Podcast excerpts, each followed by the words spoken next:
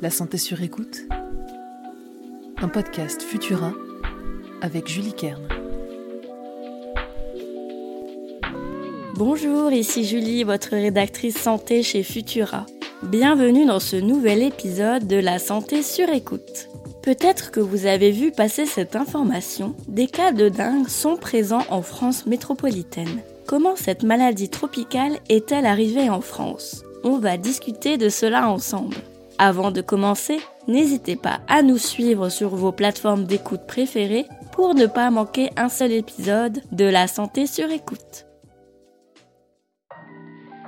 Entre mai et novembre, les autorités sanitaires surveillent sans relâche les moustiques.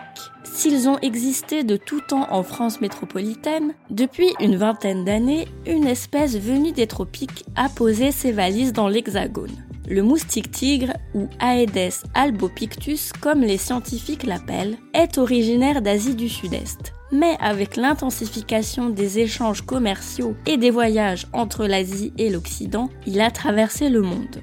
Le réchauffement climatique et les températures plus chaudes qui l'accompagnent ont facilité son implantation dans des pays où il avait moins de chances de s'établir auparavant.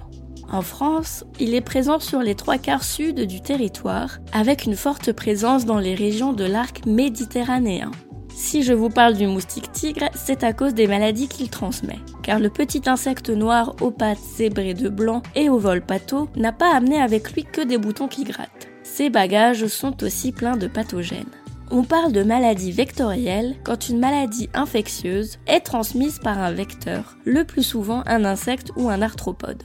Plusieurs espèces de moustiques sont vectrices de maladies, tout comme les tiques. Parmi les maladies transmises par les moustiques tigres, il y a la dengue, le zika et le chikungunya, des maladies bien connues sous les tropiques et qui deviennent désormais un sujet de préoccupation en France métropolitaine.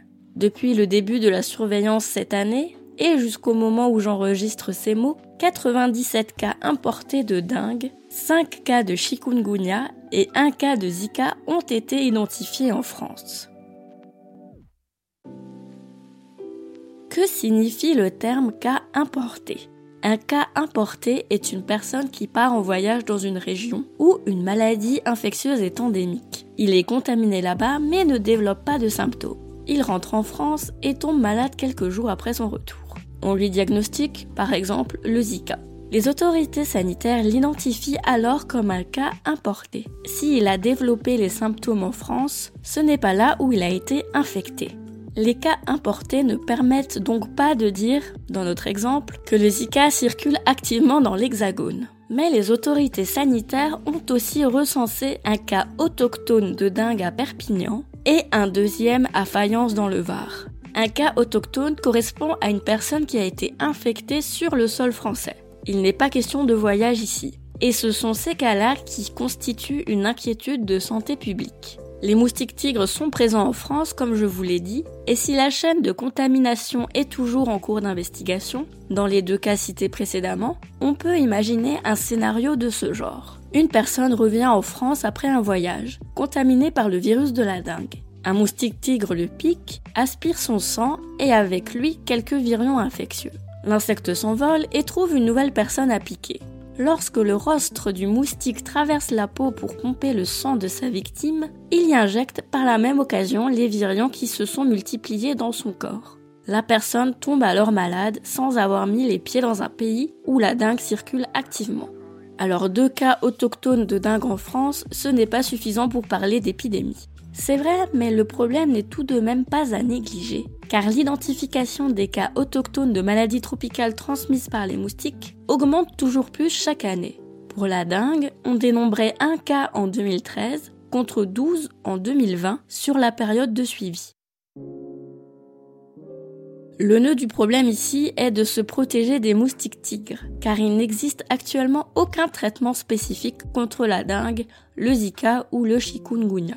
Une fois que la personne est malade, on soigne ses symptômes, mais on n'a pas de médicaments pour se débarrasser du virus. Pour éviter de se faire piquer par les moustiques tigres, il faut éviter de laisser des réservoirs d'eau stagnantes dans son jardin ou son balcon, car les insectes pondent leurs œufs dans le milieu aquatique. Les moustiquaires sont sans doute le moyen le plus efficace et économique de prévenir les piqûres de moustiques. Dans les pays où ces maladies infectieuses sont endémiques, les autorités sanitaires distribuent des moustiquaires imbibés d'insecticides pour les rendre encore plus efficaces.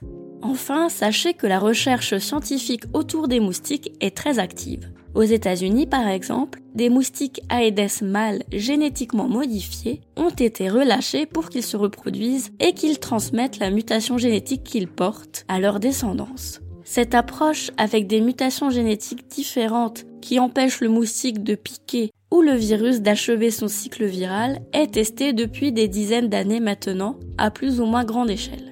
Gardez en tête que le risque d'attraper la dengue, le Zika ou le chikungunya en France métropolitaine reste très faible et que quelques bons réflexes vous permettront de garder votre santé sur écoute. Merci d'avoir passé ce moment avec moi.